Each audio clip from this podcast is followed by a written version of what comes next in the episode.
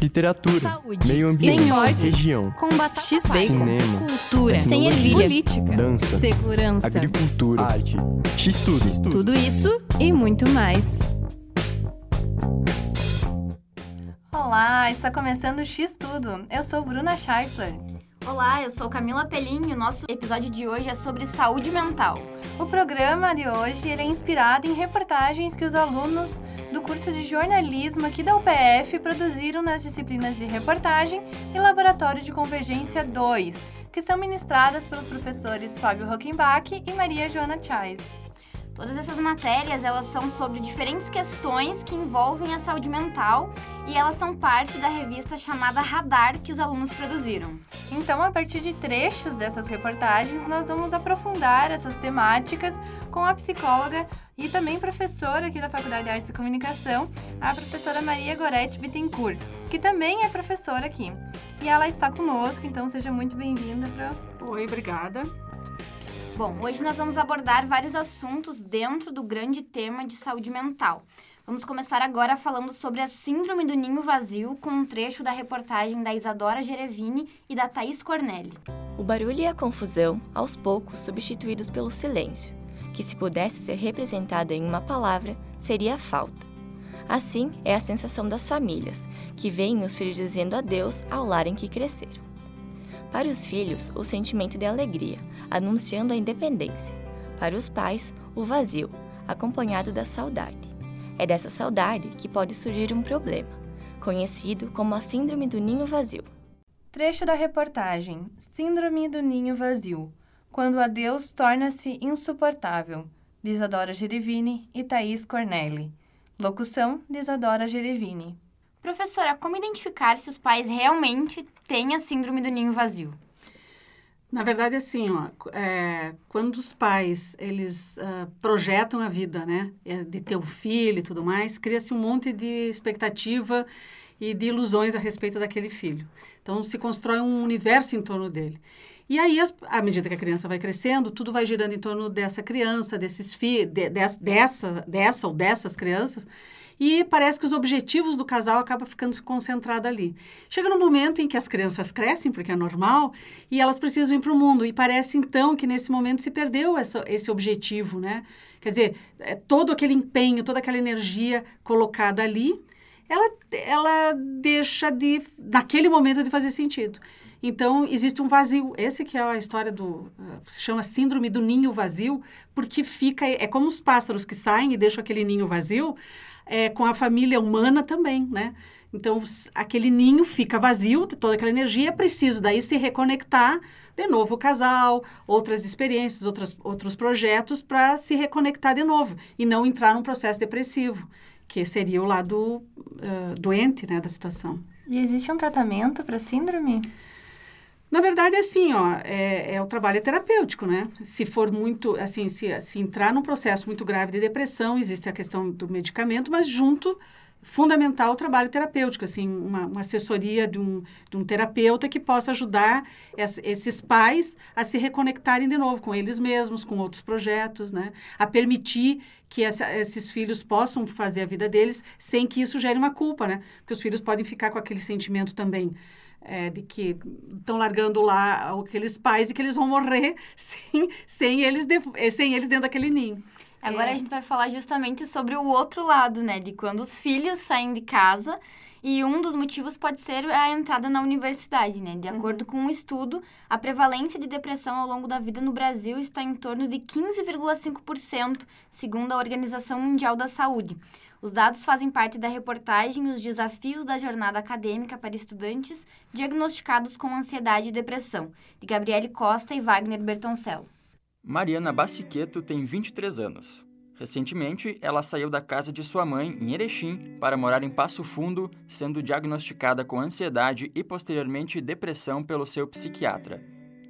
Ela conta que sente a sensação e o conflito de emoções ao ficar longe da família e também com a pressão de um semestre na faculdade. Abre aspas. Agora, nesse semestre, com todo o projeto de TCC, os trabalhos, provas, eu não consigo fazer nada porque eu fico nervosa, tento fazer tudo ao mesmo tempo, mas por conta do nervosismo começo a chorar e não faço mais nada. Fecha aspas. Trecho da reportagem: Ansiedade, depressão e incertezas geram distúrbios em alunos do ensino superior, de Wagner Bertoncello Calegari e Gabriele Costa. Locução de Andrei da Silva Nardi. Professora, a senhora acha que a questão atual do modelo de ensino existente no Brasil é que leva os alunos a, a sofrerem isso também, de ser muitos trabalhos, as formas de avaliação, ou isso é mais uma questão é, por ter saído de casa pessoal mesmo, ou é, sei lá, talvez um ajuntamento, como a Mariana citou, né? Uhum. Olha só, a questão da pressão é, na, na, na, questão da educação, ela, ela não é uma, uma, um privilégio dessa geração. Isso, de uma certa forma, sempre existiu até, em alguns momentos, com, com mais intensidade. Por exemplo, é, não muito longe, embora vocês são muito jovens, nem passaram por essa fase, mas um tempo, as pessoas que faziam vestibular e não passavam no vestibular acabavam se suicidando. Hoje não, não existe mais isso, assim, a pessoa não passou no vestibular e vai se matar por causa disso. Né? Então, muda também as, as expectativas. O que, que acontece muito, que a gente nota nos estudantes, é, exata, é, é isso que é da primeira, dessa reportagem que foi colocada agora, é assim, ó, o, o, digamos assim, o desalento, às vezes, da pessoa por ficar longe dos pais, é exatamente porque existe um grau de dependência muito grande.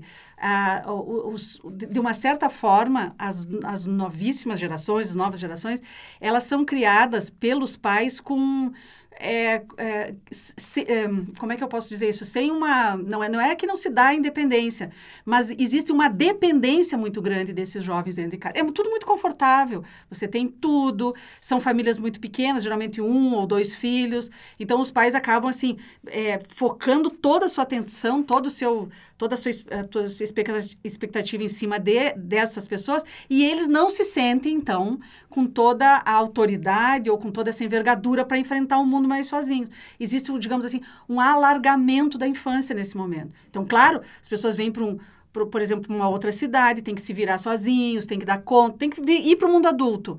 Aí tudo fica mais nebuloso. E aí, obviamente, entra um. É comum a gente ouvir falar isso, assim, a depressão, a ansiedade. E um, eu já, já participei de outras.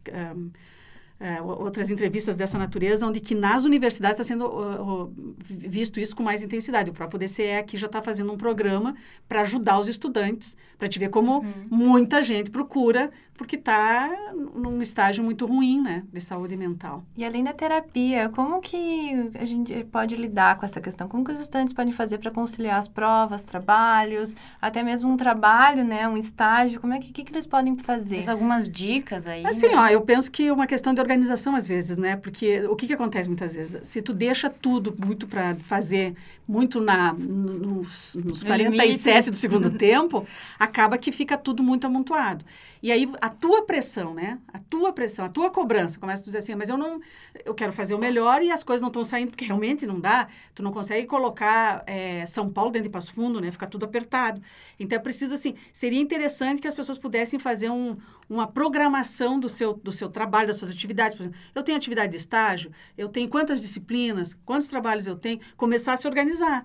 E facilita, porque não é, não existe assim, ó, uma pressão tão exagerada é, na educação que, que não seja possível das pessoas se, assim darem conta, né? Não é isso. É o modo como as pessoas, na verdade, como os estudantes gerenciam essa esse todo esse material, né? E fora que a gente está vivendo, sim, uma época onde as pessoas estão muito pressionadas. Você parece que tu está o tempo todo na, na vitrine, sabe? Tu tem que dar conta de tudo, tem que estar tá respondendo todo mundo, tu tem que estar tá o tempo todo atento lá. Parece que se tu perdeu alguma coisa no Instagram, no Facebook, ou seja lá, parece que, que, que sabe, o mundo está passando, está correndo e você não está vivendo isso. Então é muita pressão, mas não é só daqui, é de tudo que é lado. É imediatismo, né? É. E a gente quer falar agora então sobre profissões estressantes interessantes. A reportagem Carcereiros, quando a condenação não é penal, entrevistam desses profissionais e apresentam alguns dados que são preocupantes. Eu chegava em casa e só pedia para minha ex-mulher me deixar umas duas horas sozinho. Não queria falar porque a gente chega muito carregado. A gente só tem amigo a gente. A necessidade de não demonstrar fraqueza e determinar que a lei do crime não se sobrepõe à justiça no interior das galerias estoura na outra ponta. Só no mês de setembro, oito servidores penitenciários do Presídio Regional de Passo Fundo foram afastados por laudos psicológicos ou psiquiátricos, conforme afirmou a psicóloga do PRPF, Miriane Schmitz. seja pela falta de um plano de carreira para os servidores da SUSEP, de uniformes mais resistentes, de cadeias capazes de cumprir o propósito de ressocializar aqueles homens que se amontinam um sobre o outro na hora de dormir e não servir apenas como um depósito de gente, ou pelo instinto integral de sobrevivência que o carcereiro precisa desenvolver a cada aproximação.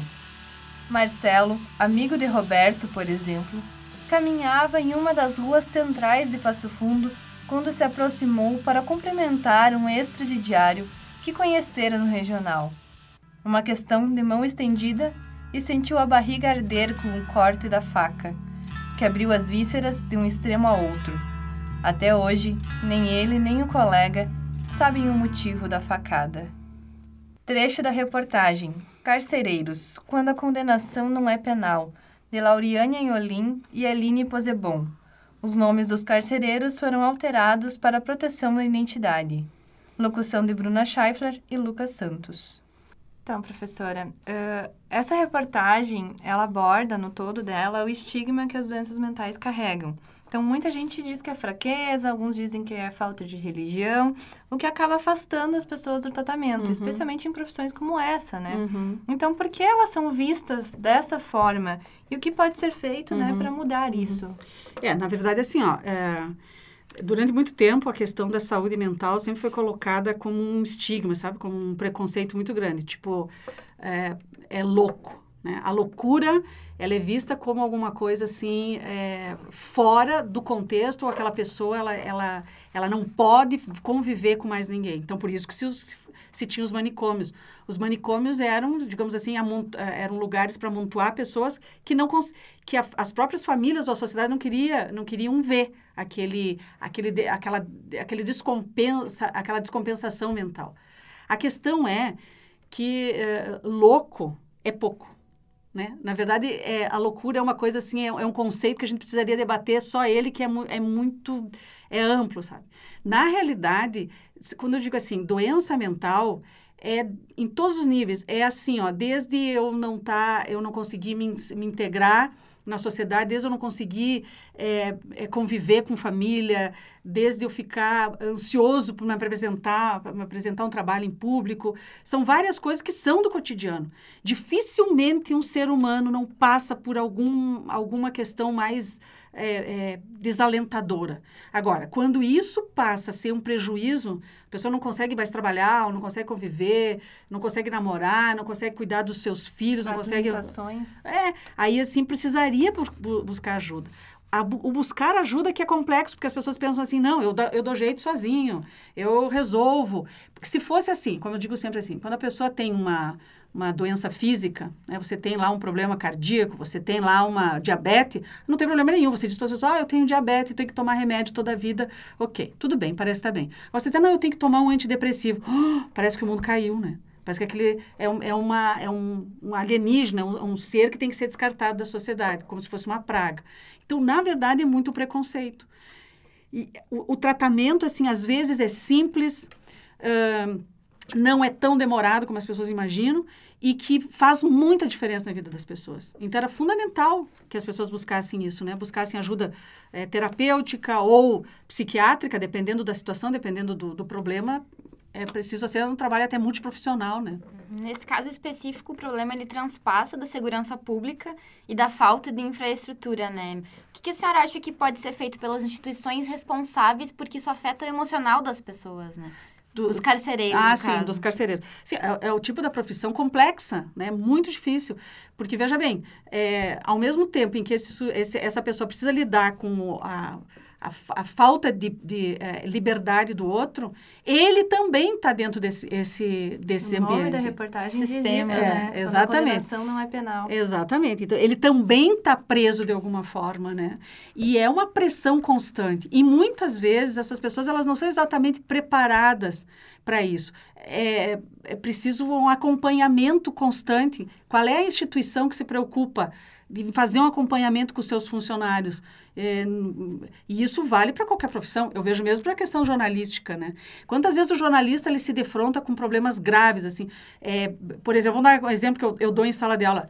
Aquele acidente, eh, enfim, da Boate Kiss, aquilo eh, foi super impactante. Quer dizer, você chegar lá, não só para o bombeiro que está ali, para o soldado, enfim, para a pessoa que está ajudando, mas o jornalista que também enfrentou tudo isso em que momentos as, as instituições pensaram, não, a gente precisa fazer um acompanhamento, a gente precisa eh, subsidiar, né? Dar um suporte é, maior, dar um né? suporte. Dificilmente cada um que se vire, né? Então não é essa profissão, os carcereiros, os jornalistas, os médicos são absolutamente pressionados, né?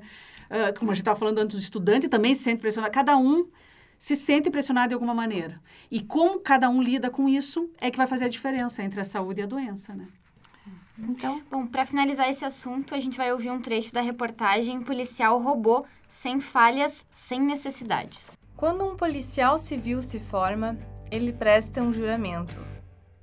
Juro, na condição de policial civil, respeitar e aplicar a lei, na luta contra a criminalidade em prol da justiça, arriscando a própria vida, se necessário for, na defesa da sociedade e dos cidadãos.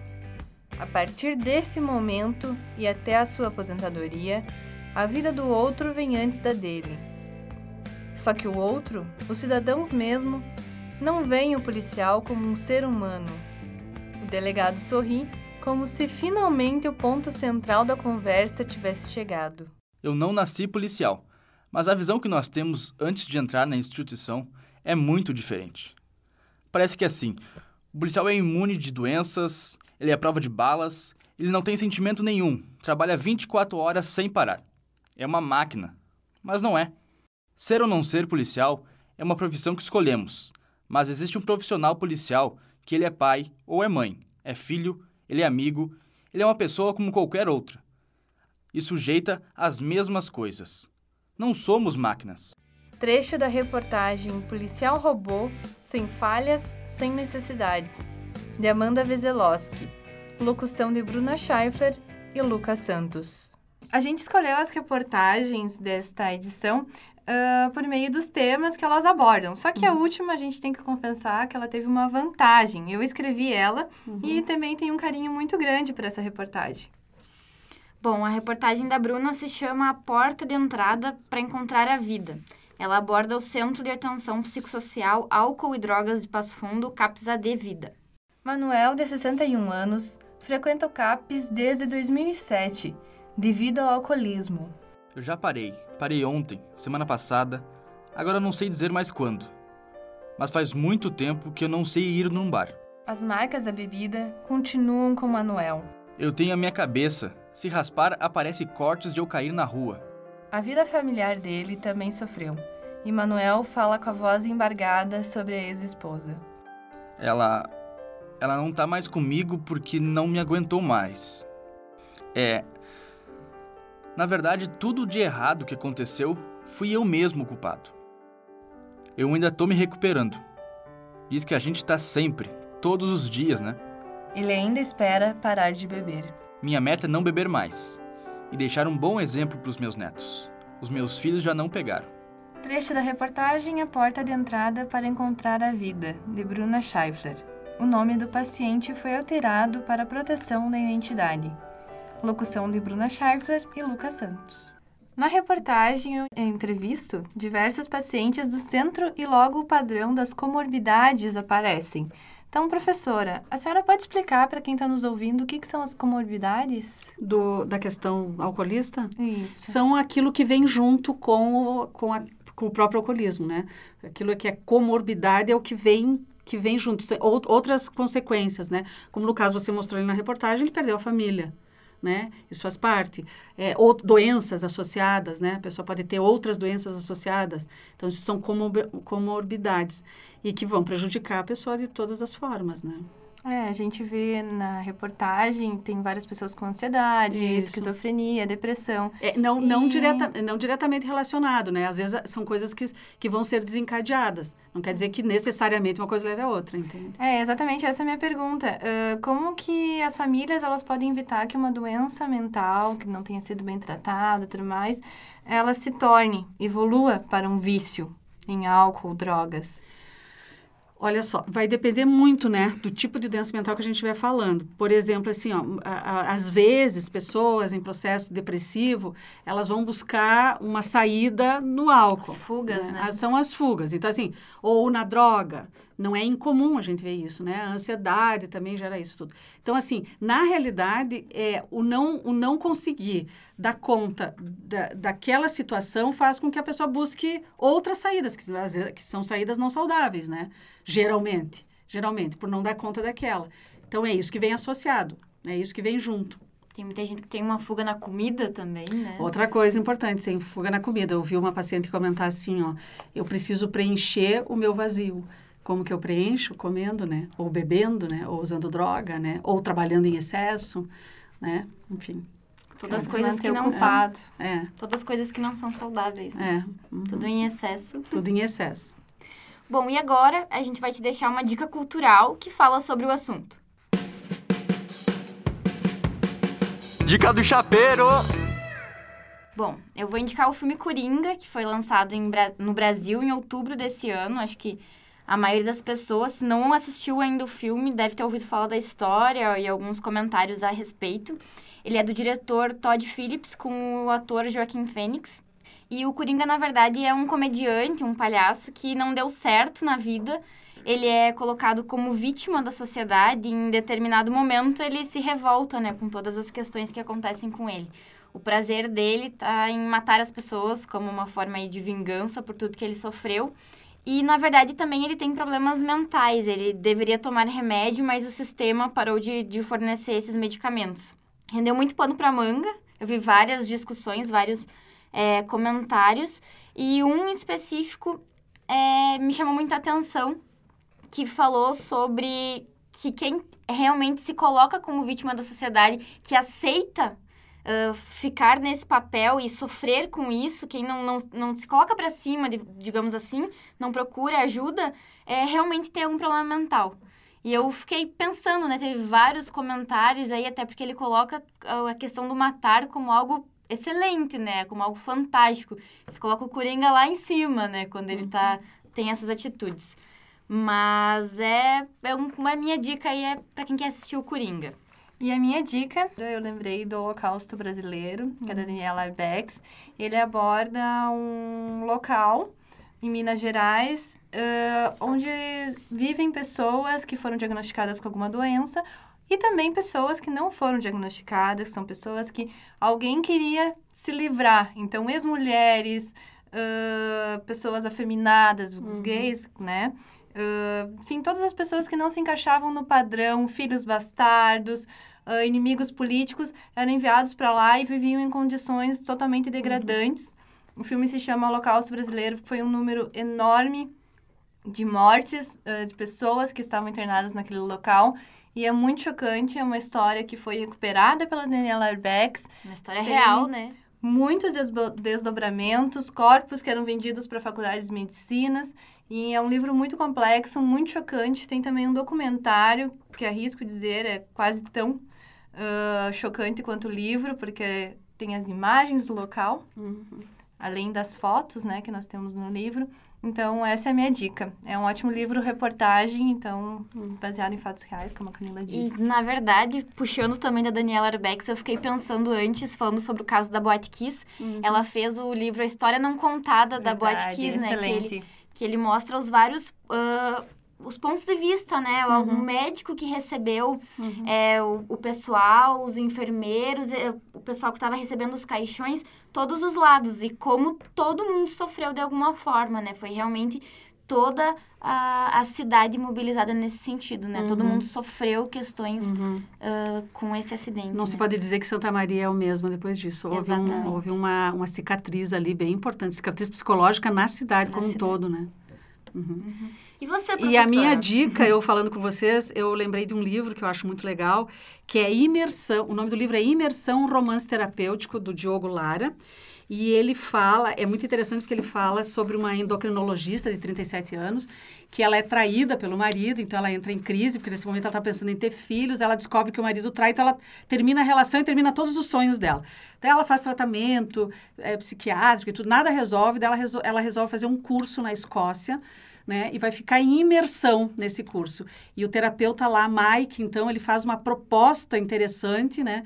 Desse grupo que está lá nesse castelo na Escócia.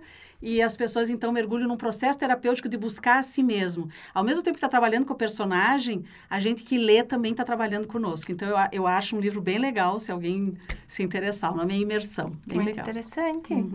Então, a gente agradece demais a sua participação, Pro. Ah, muito obrigada por ter vindo aqui.